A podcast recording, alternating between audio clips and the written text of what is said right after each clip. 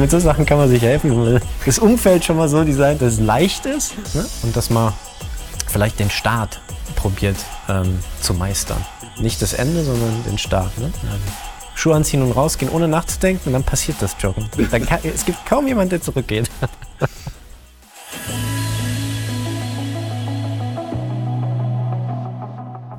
Hallo und herzlich willkommen zum WM-Special von Everyday Leadership, dem Live- und Leadership Talk der DFB Akademie. Mein Name ist Thorsten Hermes und ich unterhalte mich für Sie mit Menschen. Und zwar mit Menschen, die so nah an unserer DFB 11 dran sind wie niemand sonst. Denn sie sind das Team hinter dem Team und unterstützen unsere Jungs mit ihrer Expertise, mit ihrem Leadership, mit allem, was sie haben.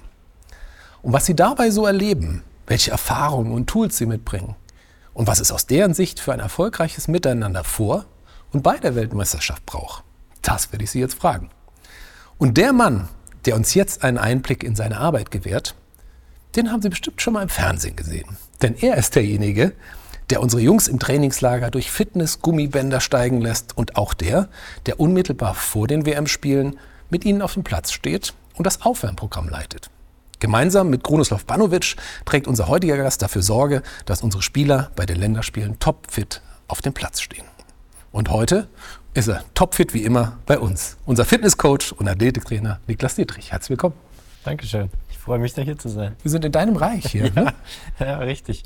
Für die Zuhörenden, wir befinden uns gerade auf dem neuen DFB-Campus und wir können Frankfurt erblicken. Es ist ein wunderbares Gebäude. Macht Spaß hier zu arbeiten, oder? Ja, ich glaube, das ist eine Riesenbereicherung für uns alle, dieses Gebäude. Und natürlich auch der Ausblick, den wir hier genießen dürfen. Und äh, die Arbeitsbedingungen sind natürlich fantastisch, wenn man überlegt, dass der DFB vorher kein richtiges Zuhause hatte und wir jetzt alle hier zusammenkommen können, äh, ist schon ein sehr, sehr cooles Gefühl. Zusammenkommen, da gibst du mir gerade ein Stichwort. Habe ich dir eigentlich jemals erzählt, was in mir vorgeht, wenn wir beide uns hier treffen? Nein, aber du wirst es mir jetzt vielleicht sagen. Stimmt. Das wollte ich dir nämlich schon immer mal sagen. Ich dachte, heute ist eine gute Gelegenheit. Also zum einen freue ich mich natürlich, weil wir uns nach meinem Empfinden viel zu selten treffen, weil wir eben viel unterwegs sind. Aber deswegen ist es eben auch so schön, dass wir jetzt diesen Ort haben, an dem wir uns begegnen können. Aber das Zweite ist für mich, du bist für mich eigentlich ein lebender Impuls. Denn jedes Mal, wenn ich dich sehe, dann habe ich so, so einen Impuls, was für meinen Wasch Bärbauch, wie man so schön sagt, zu tun, ohne wohlgemerkt, ohne dass du das ansprichst oder gar den Zeigefinger erhebst. Insofern, man könnte fast von Invisible Leadership sprechen. Dafür vielen Dank an der Stelle. Ja, äh, äh, erstmal freut mich das. das freut mich. Ich weiß auch nicht, hat es was gebracht? Bis jetzt? Komm, wir reden über was anderes. Bevor wir über dein Visible Leadership sprechen, lass mich dir doch eine Frage stellen. Wir reden über erfolgreiches Miteinander. Was bedeutet das eigentlich für dich und was macht für dich dieses erfolgreiche Miteinander eigentlich aus? Ja, ich werfe einfach mal ein paar Sachen in den Raum. Ja? Also Bitte. Kommunikation, gemeinsame Sprache, ähm, das Ego hier und da mal zu Hause zu lassen. Ähm, natürlich auch die Auswahl der Menschen, die in so einem Team arbeiten dürfen. Ähm, ja, das sind so, sind so glaube ich, schon mal so ein paar Punkte, die wichtig sind. Dann Authentizität, um über einen langen Zeitraum auch entsprechend ein, ein gutes Klima in, in, der Truppe zu haben und erfolgreich arbeiten zu können. Das würde ich mal so als ein paar Schlagwörter mhm. reinwerfen. Gibt es Momente, an die du dich, wenn du so spontan drüber nachdenkst, dich erinnerst, wo du sagst, da habe ich diese Authentizität, diese gute Kommunikation, diese Dinge, die du gerade beschrieben hast, in echt erlebt in der Zusammenarbeit mit dem Team? Allein wenn ich jetzt äh, aus, in unserem Bereich denke, geht es oft darum, oder zumindest bei, bei Meisterschaften darum, dass wir ab und zu mal auch angeschlagene Spieler mitnehmen und einen Spieler zurückzuführen oder so eine Reintegration in ein Team zu, zu machen, damit er dann während einer Meisterschaft trotzdem spielen kann ähm, und entsprechend gut performen kann, ist ein absolutes Paradebeispiel für ein, für ein gutes Miteinander. Weil eine unglaubliche Kommunikation zwischen Physiotherapie, Medizin, ähm, Fitnesstrainern, aber auch den Trainern bestehen muss, um immer wieder klar zu machen, an welchem Punkt sind wir, wie können wir weiter ver verfahren, ähm, auf welchem medizinischen Level ist er, ähm, äh, beziehungsweise was macht der Physiotherapeut mit ihm, wie können wir es ergänzen im Training, ähm, wie viele Intensitäten kann er schon gehen im Training, wie viele Intensitäten von dem, was er später auf dem Platz machen soll, ist das und wie schnell können wir ihn vielleicht wieder an eine Mannschaft ranführen, sodass er uns im Spiel ähm, weiterhelfen kann. Ich erinnere mich da an ein Turnier, ähm, wo wir mehrere Angeschlagene am Anfang hatten und dann auch im einen der ersten Spiele einer davon dann tatsächlich zurück auf den Platz kam und dann auch noch direkt ein Tor geschossen hat und es war, war, äh, war einfach Wahnsinn. Ähm, weil man dann auch gemerkt hat, dass diese, diese Gruppe, die gemeinsam funktionieren muss, um die Spieler drumherum, ähm, da einfach eine gute Arbeit gemacht hat.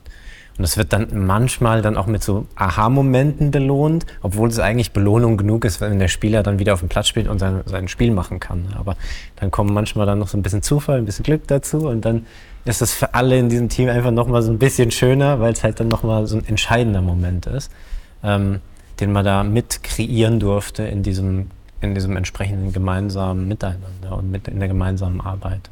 Das sind dann schöne Momente. Ich finde find zwei Dinge daran interessant. A, sind das Momente, ähm, du hast jetzt noch nicht über die Wertschätzung gesprochen, die du dann vielleicht aktiv erlebst, dass jemand zu dir kommt und sagt, Mensch, Nick, danke dafür, dass wir das irgendwie gemacht haben. Und das Zweite ist, du besprichst deine Rolle in diesem Gesamtteam für den Spieler, für das gemeinsame Wohl an. Da würde ich gerne mal reinfragen, du bist ja als Athletiktrainer, der du bist, auch jemand, der viel im Eins und Eins mit Menschen zusammenarbeitet. Und wir haben ja jetzt eher so über das Gemeinsame gesprochen. Was würdest du sagen, ist im Eins und Eins besonders wichtig, wenn du einen Athleten hast?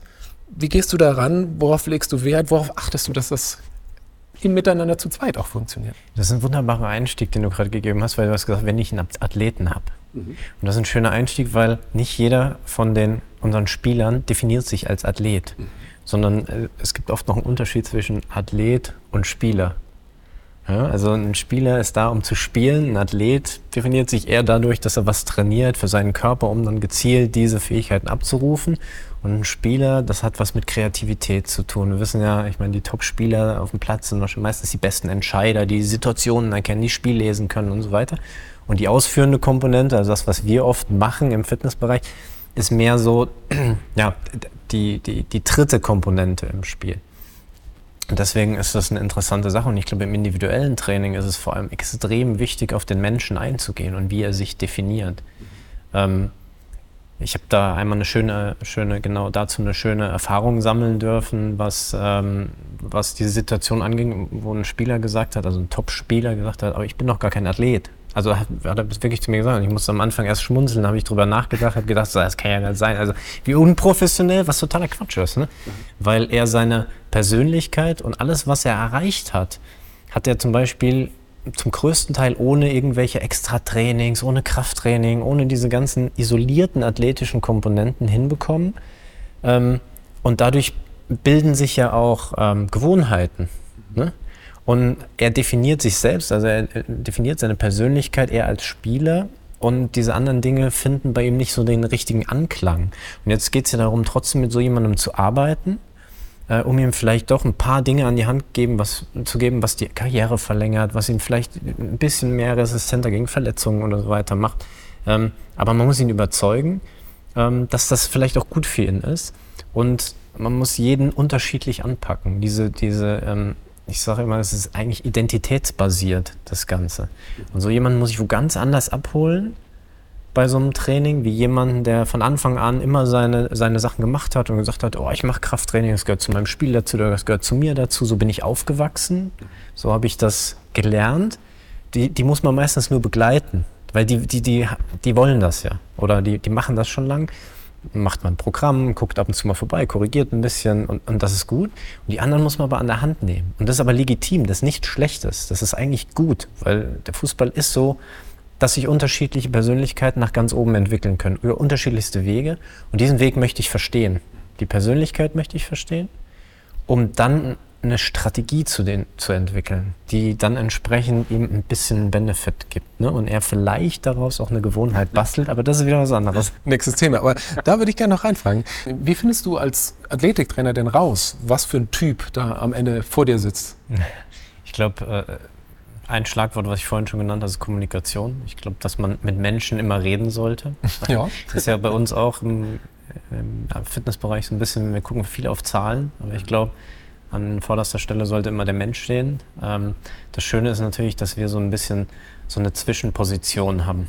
Das bedeutet, wir sind zwar im Trainer, äh, Trainerteam eingegliedert, sind aber auch ganz stark Teil des Teams hinterm Team. Und Wenn du ihr sagst, wie meinst du jetzt? Ein Chrono, ah, mein, so. mein Kollege. Dein Kollege und du. Von, ähm, also als Fitnesstrainer. Und dann hat man immer noch diesen Kontakt mit den Spielern und man ist irgendwie so ein bisschen näher an den Spielern dran, weil man ja sehr viel individuell mit ihnen im Kraftraum ist. Und da wird natürlich auch mal über andere Dinge gesprochen, ne, als nur übers Training oder über Fußballspielen, sondern. Jetzt wird spannend, liebe Zuhörer. Da kriegt, man, da kriegt man ein bisschen Einblick. Ja, das sind auch nicht so spannende Sachen, aber man kriegt ein bisschen mit, wie sie leben, wo sie herkommen, was für, was für, Mensch, was für Menschen es sind. Mhm. Und äh, dann ist es äh, gar nicht so schwer herauszufinden, ähm, wie sie sich da sehen und, und was, sie, was sie brauchen. Und dann ist es, glaube ich, an uns, ihnen Optionen zu geben. Also Optionen zu geben, kleine Strategien zu entwickeln. Oft kommen sie natürlich mit Programmen von ihren Vereinen, jetzt speziell im Fitnessbereich, die wir auch übernehmen, weil das sind die Dinge, wir gehen immer davon aus, dass der Verein natürlich ein perfektes Bild von dem Spieler hat und natürlich die richtigen Entscheidungen trifft. Deswegen übernehmen wir das mehr. Aber natürlich kommt man trotzdem ins Gespräch und kriegt trotzdem Informationen. Und dann probiert man natürlich Strategien mit ihnen zu erarbeiten, die einfach zur Persönlichkeit auch passen. Also nicht nur zu der Zahl, der stark oder schwach mit einer Zahl hinterlegt und dann zu sagen, jetzt müssen wir aber stärker werden, sondern was, was braucht derjenige, um sich gut zu fühlen? Was ist eine Strategie, die ihn vielleicht weiterbringen könnte, mit der er auch sich identifizieren kann und so weiter. Also ich glaube, das ist, das ist ganz enorm wichtig. Individualtraining per Definition eigentlich. Ja. Ne? Also ihr nehmt ja. wirklich interessant. Eine Sache, die ich immer mit einem Athletiktrainer, mit einem Fitnesscoach assoziiere, ist so, die Motivation für mich sozusagen den inneren Schweinehund irgendwie zu, zu ähm, bekämpfen. Was würdest du sagen, worauf kommt es aus deiner Sicht? Du hast das gerade Wort Motivation ja auch gerade gebracht. Worauf kommt es an, wenn man jemand anderen motivieren möchte? Oder lass mich vielleicht vorab so fragen, ist es überhaupt möglich, dass man andere motiviert? Wie siehst du das? Ähm, das, das, ist eine gute Frage. Ich, ich glaube, es ist möglich, die Motivation in anderen zu wecken. Mhm. Wie geht das? ich glaube, wenn man einen Zugang zu jemandem hat und jemandem was auch in seiner Sprache, in seiner Idee erklären kann, da reden mein Kollege und ich auch viel drüber über Sprache, weil wir auch generell im Team unterschiedliche Sprachen sprechen. Der Mediziner spricht Medizinsprache, wir sprechen Fitnesssprache, der Trainer spricht Fußballsprache. Und das ist ja schon eine Sache, wo man immer wieder kommunizieren muss, was kommt beim anderen an, was, was versteht der andere, nicht, dass man Missverständnisse erzeugt. Und genauso ist es äh, ist es mit den Spielern auch. Wenn man ihnen Möglichkeiten gibt, es zu verstehen und sie einen Sinn darin sehen, dann steigt auch die Motivation wieder, das entsprechend durchzuführen. Ähm, natürlich gibt es Momente, wo man äh, definitiv auch ein bisschen nachhelfen muss einfach, weil wir ja nicht im Individualsport uns aufhalten, sondern natürlich im Teamsport. Das bedeutet, man hat natürlich auch eine gewisse Pflicht, bestimmte Dinge zu tun, um dem Team weiterzuhelfen. Und wenn man dadurch besser wird in bestimmten Belangen, ähm, wird sich das fürs Team natürlich widerspiegeln. Deswegen, klar, äh, gibt es immer so einen, so Zwiespalt, aber die Basis muss es eigentlich sein, den Spieler zu verstehen und dann entsprechend Strategien zu entwickeln, die ihm auch entsprechende Motivation geben, das zu machen. Also Verständnis. Es geht doch immer darum, eigentlich geht es immer darum, jeder will verstanden werden. Mhm. Jetzt muss ich überlegen. eigentlich will ich da gerne noch ein bisschen bleiben. Ähm, ich habe mich gefragt, dass, da sind wir wieder beim Individualcoaching, aber Führungskräfte stehen ja manchmal auch vor ganz großen Gruppen an Menschen und da hat man vielleicht gar nicht die Zeit oder die Möglichkeiten, auf jeden individuell einzugehen. Gibt es aus deiner Erfahrung was, was eigentlich bei uns allen Menschen immer funktioniert, wenn, wir, wenn man irgendwie die Motivation anregen möchte? Hast du da irgendwelche Tricks oder Kniffe, wo. Ich weiß natürlich, wenn jemand ein, ein Spielertyp ist, dann kann ich mit langweiligen Übungen erst recht nicht catchen. Mhm. Also wenn da ein spielerischer Aspekt, ein kleiner Wettkampf drin ist und so weiter, dann ist das natürlich möglich. Mhm. Ja? Und das sind natürlich so Dinge, mit denen probieren wir auch im Training zu spielen, beispielsweise auch im Warm-up, mhm. ähm, dass wir mal Spielchen reinbringen, wo es, wo es darum geht, einen Wettkampf reinzubringen, ne, wo es darum geht, eine Aufgabe gemeinsam zu lösen, wo es darum geht, vielleicht auch einfach ein Training zu starten mit einem Lachen und nicht nur, wir rennen im Kreis, machen ein paar Stretching-Übungen und so weiter und dann spielen wir Fußball und ab da macht es Spaß, sondern bevor man in dieses Training geht, dass die Gruppe zusammen mal Spaß hat, mal lacht, mal ähm, miteinander kommuniziert. Es gibt ja auch im Warm-up immer wieder Möglichkeiten, Kommunikation zu fördern. Ne? Und ich glaube, dadurch steigt auch dann Motivation. Ne? Also der Spaßfaktor steigt und wahrscheinlich auch die Motivation, da dem, mit dem Team auch was zu, zu erreichen was zu tun. Wir haben ja jetzt viel über andere gesprochen und wie du damit umgehst. Und ich habe mich gerade gefragt, wie motiviert sich eigentlich der Athletiktrainer der Nationalmannschaft selbst? Also vielleicht für die Zuhörenden, ich beschreibe dich mal kurz, vor mir sitzt ein juvenil gut aussehender junger Mann, äh, muskulär sehr gut aufgebaut, kein Bodybuilder, aber sehr athletisch unterwegs. Das kostet auch so ein bisschen Aufwand, nehme ich mal an. Wie, wie, wie hältst du dich fit und was können wir uns vielleicht bei, dem, bei dir abschauen, äh, wie man so sein, sein tägliches Fitnessprogramm hinkriegt, ohne jetzt jeden Tag Stunden im Fitnessstudio zu verbringen? Also ich, ich sag mal so, bei mir ist das natürlich auch so, ich habe mein Leben lang mit Sport zu tun gehabt mhm. und definiere mich natürlich auch in gewisser Weise über Sport. Das heißt jetzt nicht über die Äußerlichkeit, aber über, darüber, dass ich sportlich bin, dass ich Sport treibe, dass es mir Spaß macht und so weiter. Ne? Mhm. Das ist jetzt schon wieder dieses Identitätsding. Ja. Das ist natürlich dann super einfach für mich, weil ich muss mich gar nicht dafür äh, motivieren. Mhm. Das ist ja das Schöne. Ne? Ich, ich mache es, weil es mir Spaß macht. Ne? Deswegen ist es für mich die Motivation in dem Bereich gar nicht, gar nicht so entscheidend. Ähm, obwohl ich natürlich auch Tage habe, wo ich mir manchmal denke, lasse ich mal. Ne? Aber ähm, finde es immer schön, äh, wenn man sich das Ganze, zum Beispiel Motivation für, für, oder sagen wir mal, wenn man kontrollieren will, dass man regelmäßig was macht. Ähm, so einen Kalender vorstellt mit 30 Tagen. Ne? Und da, wenn, wenn man zum Beispiel sich gut ernähren will oder Sport machen will, man hakt ab, Sport, grüner Haken, grüner Haken, grüner Haken, ah, da habe ich nichts gemacht, zwei X, zwei rote. Ne? Und so macht das die ganze Zeit. Und wenn du dann 10 Meter zurücktrittst und drauf guckst und du siehst mehr grün als rot, bist du auf einem guten Weg. Sehr cool. Es geht gar nicht darum, immer alles perfekt zu machen in, in der Welt, sondern es geht darum, op zu optimieren. Was ich sagen würde, wenn, ähm, wenn mir jemand sagt, oh, ich muss mich motivieren, ähm, ich, ich weiß gar nicht, ob es die Motivation ist. Ich glaube, man kann sich auch viele Eselsbrücken bauen. Das bedeutet, wenn ich sage, ich will ähm, gesund essen, dann mache ich mir das gesunde Essen halt zugänglich. Das bedeutet, ich stelle meine, lege meine Äpfel nicht in, in, den Kühlschrank, sondern ich lege sie halt bei mir schön auf den Küchentisch oder auf einen normalen Tisch und dann sind sie auch verfügbar und dann sehe ich, ah, okay, esse ich lieber einen Apfel als das, weil es verfügbar ist einfach. Ne? Also es geht, geht ja auch manchmal um so, so kleine kleine Tricks, um sich das Leben einfacher zu machen, um nicht diese Entscheidung lang treffen zu müssen, sondern das ist verfügbar, das nehme ich. Sagen wir mittags. Dann lege ich mir die, die Kleidung bereit, ich lege mir die Schuhe bereit am Abend vorher. Ja? Und wenn ich dann aufstehe, ist es mein Ziel, nicht joggen zu gehen, sondern mein Ziel ist es, die Turnschuhe anzugehen und die Tür zu verlassen. Ach, das ist das Ziel. Weil wenn du da draußen bist, gehst du nicht wieder zurück. Also dann passiert das Joggen wahrscheinlich. Mit einer höheren Wahrscheinlichkeit zum Beispiel oder der Sport. Ne? Also so, Sachen könnte man sich natürlich, mit so Sachen kann man sich helfen, wenn man das Umfeld schon mal so designt, dass es leicht ist, ne? dass es leicht ist und dass man vielleicht den Start probiert ähm, zu meistern. Nicht das Ende, sondern den Start. Ne? Also Schuhe anziehen und rausgehen, ohne nachzudenken, und dann passiert das Joggen. Kann, es gibt kaum jemanden, der zurückgeht. Das hilft mir schon mal sehr. Lass uns noch einmal kurz zum Schweinehund, weil du, ich war gerade sehr begeistert, dass du gesagt hast, äh, es gibt bei dir auch Tage, wo, wo du ein bisschen kämpfen musst.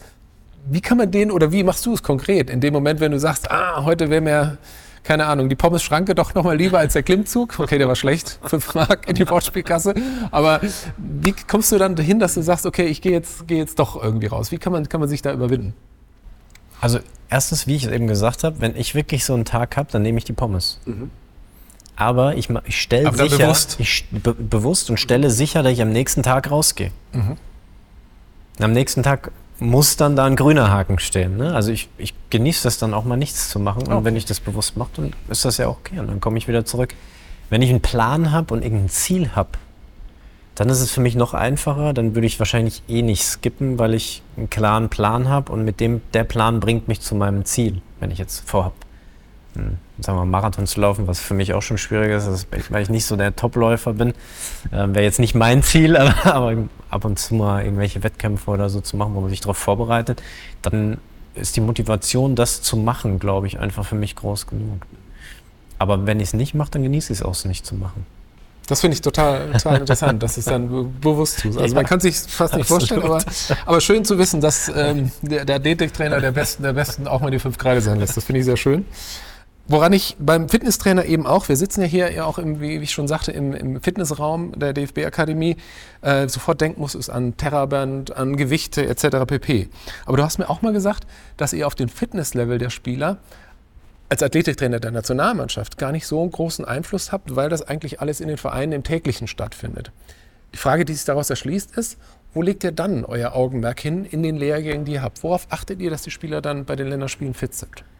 Also im Endeffekt hast du recht. Die Spiele sind in den Vereinen, werden da von Anfang an, von der Vorbereitung ab betreut, haben alle Testungen, alle äh, physischen Trainings, alle, alle Fußballtrainings und haben dann einen entsprechenden Fitnessgrad, wenn sie zu uns kommen. Und da können wir ja in der Woche, so wer sich im Sport ein bisschen auskennt, in der Woche passiert eh nichts. Ne? Also auch an all die Leute, die immer denken, die Mannschaft ist nicht fit, dann wechselt der Trainer und nächste Wochenende gewinnen sie. Nee, die sind nicht fitter als vorher. Physiologisch leider nicht möglich, aber die Medien schreiben es wirklich sehr gerne.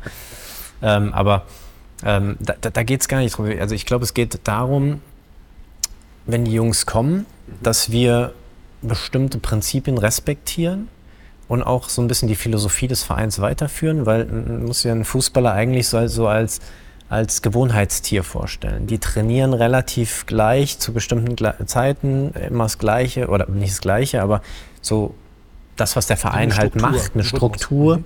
Und wenn wir die komplett zerschießen würden und komplett davon abweichen würden, was jetzt Belastungen angeht oder ja, System, Spiel, äh, Spielpositionen oder so angeht, und die müssen plötzlich was anderes machen als das, was sie jetzt seit einem Jahr machen, dann kann das wirklich zu Ausschlägen führen, die dann vielleicht auch zum erhöhten Verletzungsrisiko führen und so weiter. Das bedeutet, wir probieren die Spieler gut abzuholen.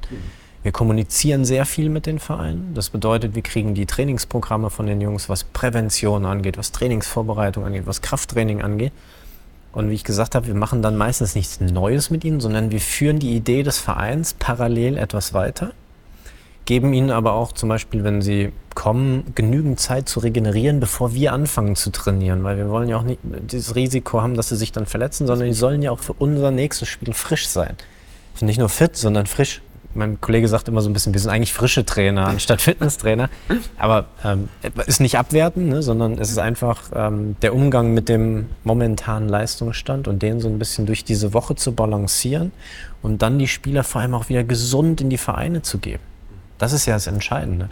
Weil dadurch entwickelt man sich, dass man nicht verletzt ist, dass man lange Zeit oder konstant spielt, einen schönen Spielrhythmus hat und so. Und dann ist auch möglich, entsprechende Leistung zu bringen.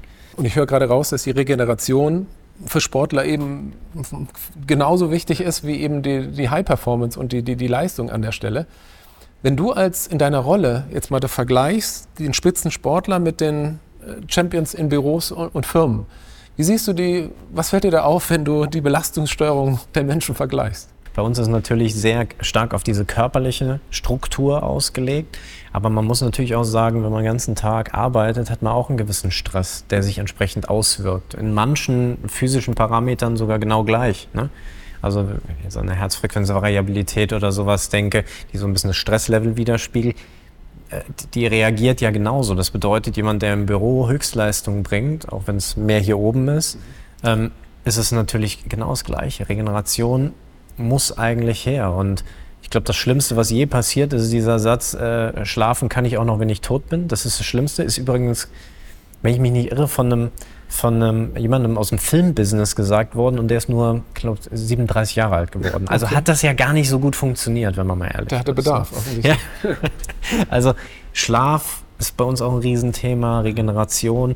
Und wenn man sich ähm, mal, mal in, in, in, anderen Ligen so umschaut, ich meine, ist ja immer bekannt, so in den USA wird es auch ein bisschen mehr in den Medien breitgetreten. Wenn man sich LeBron James, aber auch zum Beispiel ähm, Cristiano Ronaldo anschaut, da wird immer gesagt, die trainieren mehr. Die investieren ihre 1,8 Millionen in ihren privaten Stuff jedes Jahr, aber viel mehr, um zu regenerieren. Weil diese Regeneration äh, ähm, ähm, schafft ihnen die Möglichkeit, tatsächlich so lange Karrieren zu haben.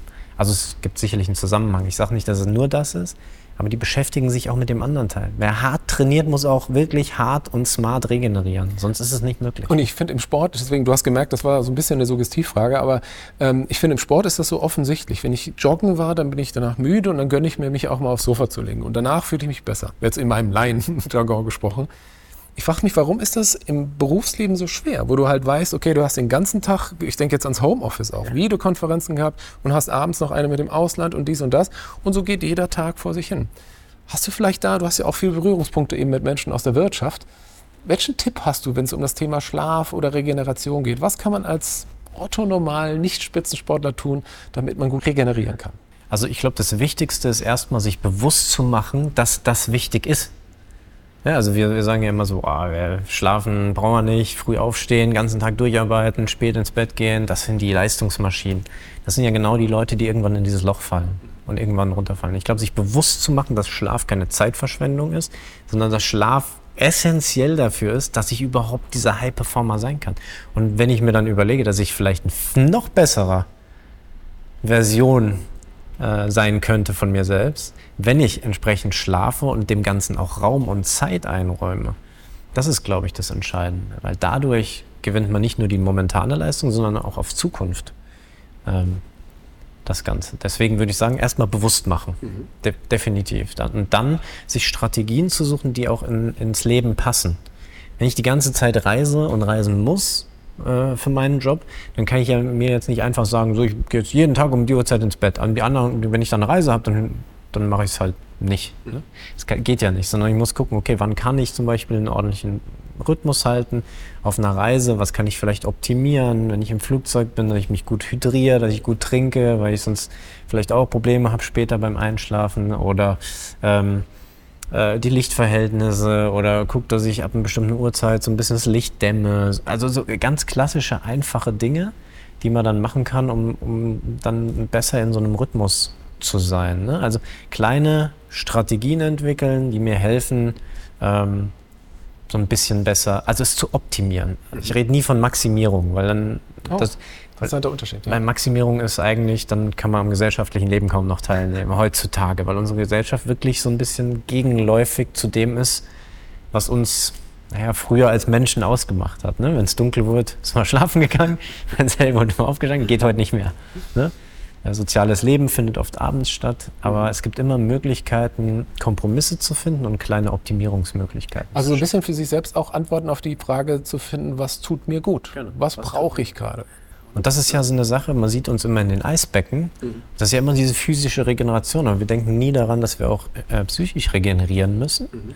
Und dass das äh, schwer zu messen ist und so weiter. Und da geht es eigentlich in der Regeneration, auch bei den, bei den Jungs jetzt, oft auch immer darum, was tut mir gut? Wenn ich jetzt in ein Eisbecken steige und das löst bei mir Stress aus, weil ich es ganz schrecklich finde, ich hatte mal einen Spieler, für den war das der absolute Horror, dann kann das keine gute Regeneration für ihn sein dann muss der auch nicht ins Eisbecken, sondern der kann auch gern was anderes machen, was äh, ihm vielleicht gut wird. Er setzt sich vielleicht lieber aufs Fahrrad oder legt sich auf so eine Formroll, massiert sich oder geht zu, zur Therapie oder geht vielleicht ins warme Wasser, weil das schon immer gewohnt ist und hat damit ein besseres Gefühl und sicherlich auch eine bessere Regeneration. Spannend. Weil ich habe wirklich gedacht, ich sitze hier heute mit dem, mit dem Fitnesscoach und wir reden über Gewichte und Terraband, aber das ist ja schon fast auch Psychologie, die du da hast. Übrigens an der Stelle ähm, kleiner Hinweis, der Psychologe der Nationalmannschaft, Hans-Dieter Hermann, der Koch Anton Schmaus, die Pressesprecherin Franziska Wülle, all die und natürlich Niklas Dietrich sind in der neuen DFB-Akademie Masterclass mit von der Partie.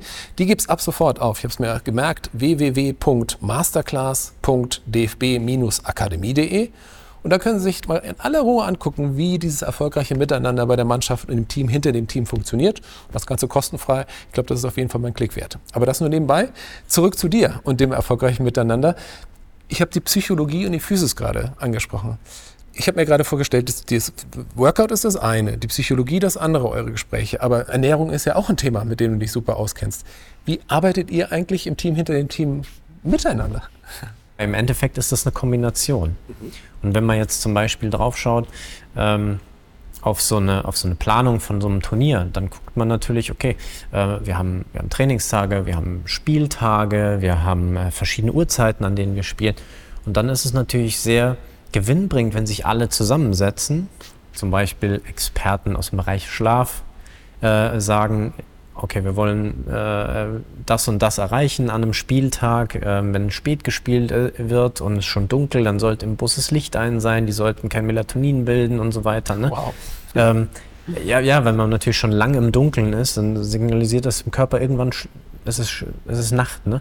Ähm, bietet man dann auf der Fahrt zu so einem Spiel noch einen kleinen Snack an? Bietet man nicht an? Was bietet man an? Ne? Und dann kommen wir natürlich noch dazu an Trainingstagen. Wie ist die Trainingssteuerung? Trainieren wir besonders hart? Also sollten sie danach vielleicht erhöhte Kohlenhydratzufuhr am Buffet generieren oder nicht? Also das ist alles einfach ein, ein Konstrukt. Ähm, und genauso ist es an so einem Regenerationstag. Wer muss behandelt werden? Die, mit den Physiotherapeuten die Abstimmung, mit Medizinern die Abstimmung, das Ganze auch dann kommuniziert an die Trainer. Also es ist, eigentlich ein Kommunikationskonstrukt und man probiert gemeinsam Lösungen zu finden, um dann so Tage zu gestalten, aber natürlich auch alles perfekt für die, für die Jungs entsprechend bei so einem Turnier dann herzurichten. Also das heißt, der Spieler steht im Prinzip im Mittelpunkt eures gemeinsamen Tuns, um ihn am Ende dann auch topfit auf dem Platz stehen zu lassen. Genau, ne? eigentlich der Spieler und aber auch immer die ganze Mannschaft. Ne? Also es geht ja schon am Schluss immer um das Gesamtkonstrukt der Mannschaft. Mhm. Deswegen ist es manchmal auch nicht absolut entscheidend, dass immer nur der Individuelle da steht, also nicht immer nur der Einzelne. Und ich glaube, das ist auch für die, für die Spieler eine wichtige Sache. Ne? Sie, eigentlich sind sie kleine, ähm, eigentlich sind es Einzelsportler in einer Mannschaftssportart, weil man sich mittlerweile da optimiert, dort optimiert, was für sich macht. Mhm. Aber am Schluss muss man das ja in das Konstrukt Mannschaft übertragen, wo es um Kommunikation, wo es um, die, um das Miteinander geht und um eine Kultur geht die, die sich da entwickeln muss. Du, du klaust mir gerade einen Gedanken, beziehungsweise ich bin dir dankbar, dass du es ansprichst, weil ich habe mir gerade vorgestellt, wir leben ja alle in einer Welt, in der ähm, wir tagtäglich insbesondere digital im Prinzip eine Welt erleben, die auf uns zugeschnitten ist. Ob es jetzt Nachrichten, Produkte, sonst was ist. Wir stehen im Mittelpunkt von Unternehmen, die uns äh, tolle Dinge anbieten. Ähm, und jetzt auf der anderen Seite kommt man dann als Führungskraft äh, zu uns Menschen und sagt, Übrigens, es geht heute gar nicht um dich und die Welt ist gar nicht so zugeschnitten auf dich, sondern es geht jetzt plötzlich um das Kollektiv. Das kann man, glaube ich, viel richtig und viel falsch machen als Führungskraft. Und deswegen würde ich gerne da gerne noch so ein bisschen von deinen Erfahrungen äh, erfahren.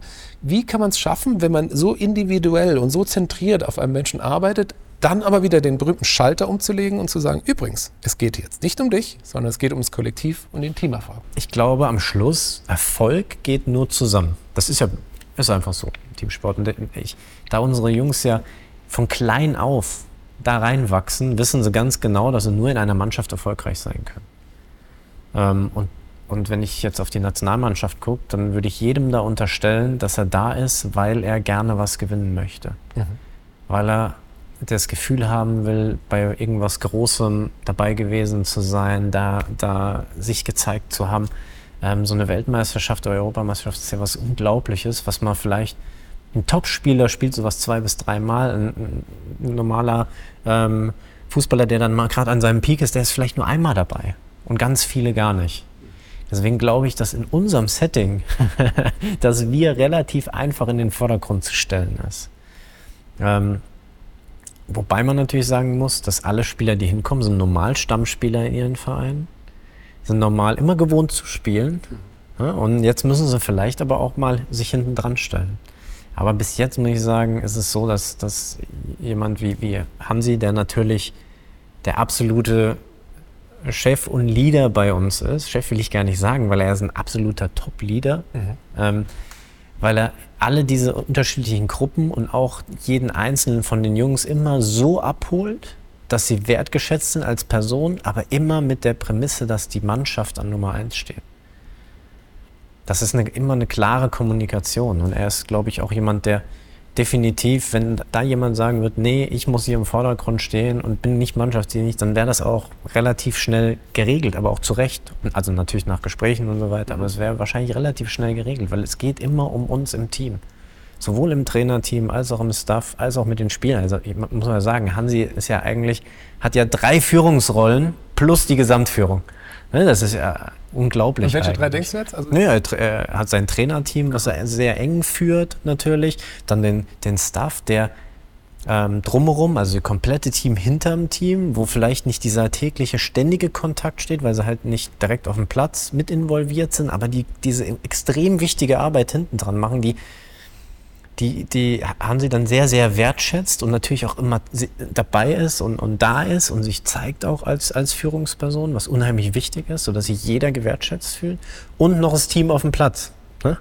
Also es ist, so, es ist ja eigentlich, und die müssen ja auch unterschiedlich geführt werden. Und das, das äh, ist, glaube ich, das, das Wichtige, dass man da jemanden hat, der wirklich auch von oben das lebt Vorlebt. und vorgibt. Ja. Und da sind wir wieder bei dem Wort Authentizität.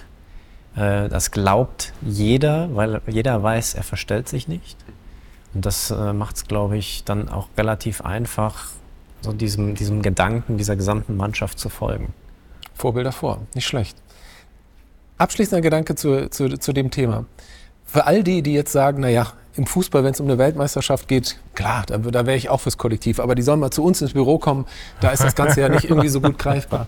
Was würdest du sagen, welchen Rat oder was kann man, was ihr praktiziert, kann jeder nachahmen, der in seinem Team gern einen besseren Team Spirit hätte? Den Menschen in den Mittelpunkt zu stellen den Menschen in den Mittelpunkt zu stellen, versuchen Menschen zu verstehen. Mhm. Und ich meine nicht zuhören, um dann selber zu sprechen, sondern zu verstehen, mhm. was, was der andere sagt. Vielleicht auch zu fragen, wenn man es nicht versteht. Ähm, ich glaube, das ist enorm wichtig. Und ich glaube, das ist ein Punkt, was, was mir immer im Fußball auffällt, aber es ist auch ein Punkt, den man sicherlich nach außen übertragen kann gibt ein schönes Zitat, ich weiß aber nicht genau, von wem es äh, kam. Und da geht es eigentlich darum, zwischen Reiz und Reaktion ähm, liegt ein Raum.